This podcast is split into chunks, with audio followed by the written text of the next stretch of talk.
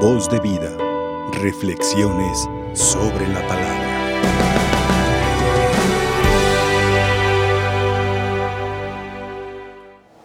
Quisiera, hermanos, compartirles un par de ideas al respecto de estas lecturas que hemos escuchado, muy interesantes, muy, eh, diríamos, fácil para la vida diaria.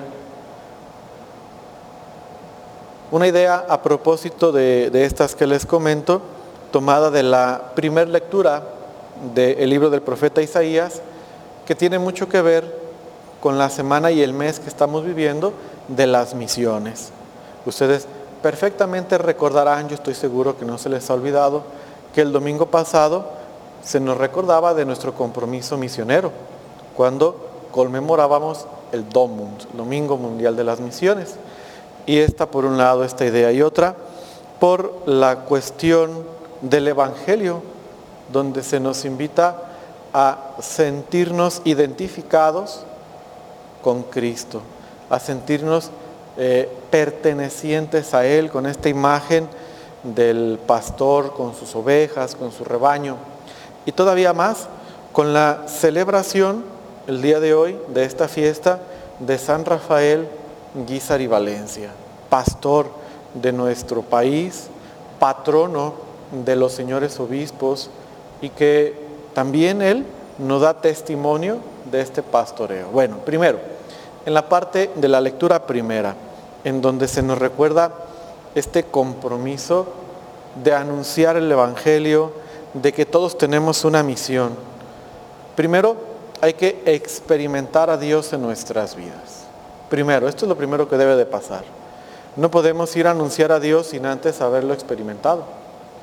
Y para, ir para poderlo experimentar hay que sentir su amor, hay que sentir su misericordia, porque esto es algo esencial, hermanos, que vamos a ir a llevarle a los demás. Su misericordia, su amor, así lo expresa el profeta. Dice, el Señor me ha enviado a consolar a los afligidos, a los afligidos de Sión, a cambiar su ceniza en diadema, sus lágrimas en aceite perfumado de alegría y su abatimiento en cánticos. Esta es la misión, ir y ayudar, ir y acompañar, ir y consolar. Creo que a veces podemos tener una concepción que no es la correcta a propósito de la misión, en donde pensamos que para ir a ser misionero, para ir a evangelizar, se necesita tener muchos títulos, se necesita tener mucha ciencia. Lo que se necesita tener es a Dios en el corazón. Esto es lo que se necesita. Y claro, a Dios en el corazón y mucha disposición. Hay que sentirlo primero para luego ir a darlo. Nadie da lo que no tiene. ¿Qué pasa cuando nosotros no hemos experimentado la misericordia de Dios? no la vamos a poder transmitir. Va a ser difícil que nosotros demos algo que no tenemos. Si tenemos a Dios en nuestro corazón y su misericordia, entonces sí vamos a ir a poder transmitirlo. Y es sencillo. ¿Cómo, cómo podemos darnos cuenta, cómo podemos manifestar estas cuestiones? Fácil, en la convivencia diaria, en la convivencia.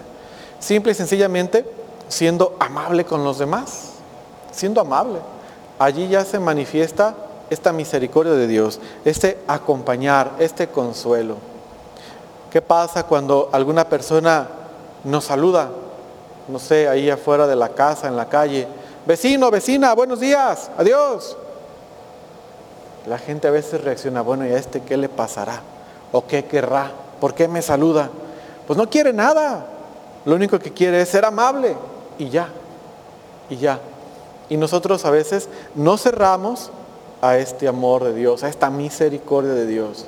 Y si estamos cerrados, entonces no vamos a poder acompañar a los demás. No vamos a poder cumplir con esta misión que Dios nos tiene encomendada, hermanos. Y esta es una invitación. El Señor me ha enviado a consolar a los afligidos. Me ha enviado a manifestar su misericordia a los demás. ¿Qué nos falta a nosotros? ¿Qué te falta a ti y a mí? ¿Qué nos falta para comenzar a ser amables con los demás? ¿Qué nos falta? Sentir el amor de Dios. Esto es lo que nos hace falta. Porque si entonces sentimos su amor, vamos a tener esta capacidad. Segundo, en la cuestión del Evangelio, creo que también es muy importante, muy amplio todo lo que podríamos nosotros tratar al respecto de, esta imagen del pastor y del rebaño, que ciertamente eh, en el tiempo de nuestro Señor seguramente era como más entendible, donde el pastor sí tenía así su trabajo de, de, pues, de cuidar las ovejas, de estar al pendiente de ellas, pero sí lo podemos entender, sí lo podemos entender. Primero, hay que sentirnos identificados con Cristo. Primero, Él es nuestro pastor, Él es el pastor supremo y nosotros debemos de sentir, hermanos, que de verdad le pertenecemos, que de verdad somos de Él. El bautismo nos ha marcado con un sello indeleble que nos hace pertenecerle a Cristo. Ahora, aquí hay una cuestión muy interesante. Dice, porque yo conozco a mis ovejas y ellas me conocen a mí. ¿De verdad conoceremos nosotros a Dios? Ahí se las dejo de tarea. No es que tengamos que dar una clase de Dios uno y trino, no es que tengamos que dar una clase de cristología, no es que tengamos que meternos a estudiar misionología o eclesiología y todo esto para entonces decir, ahora sí ya conozco a Dios. No, desde nuestra experiencia, ¿qué tanto conocemos a Dios? Como para poder escuchar su voz, porque esta era una característica muy interesante de las ovejas. A las ovejas les podía hablar otra persona, pero si no era su dueño, si no era su pastor, no iban, no iban. Nosotros verdaderamente conoceremos a Dios. Ojalá que sí. Ojalá que nos sintamos identificados.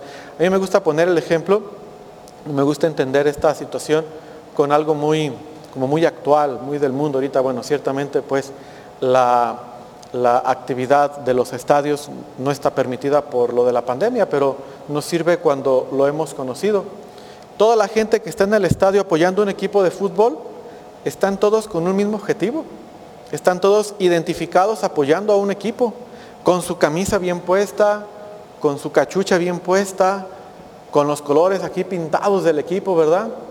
Si le van a las chivas, pues aquí con los colores de las chivas pintados y todos apoyando al mismo equipo y, todos muy, muy identificados.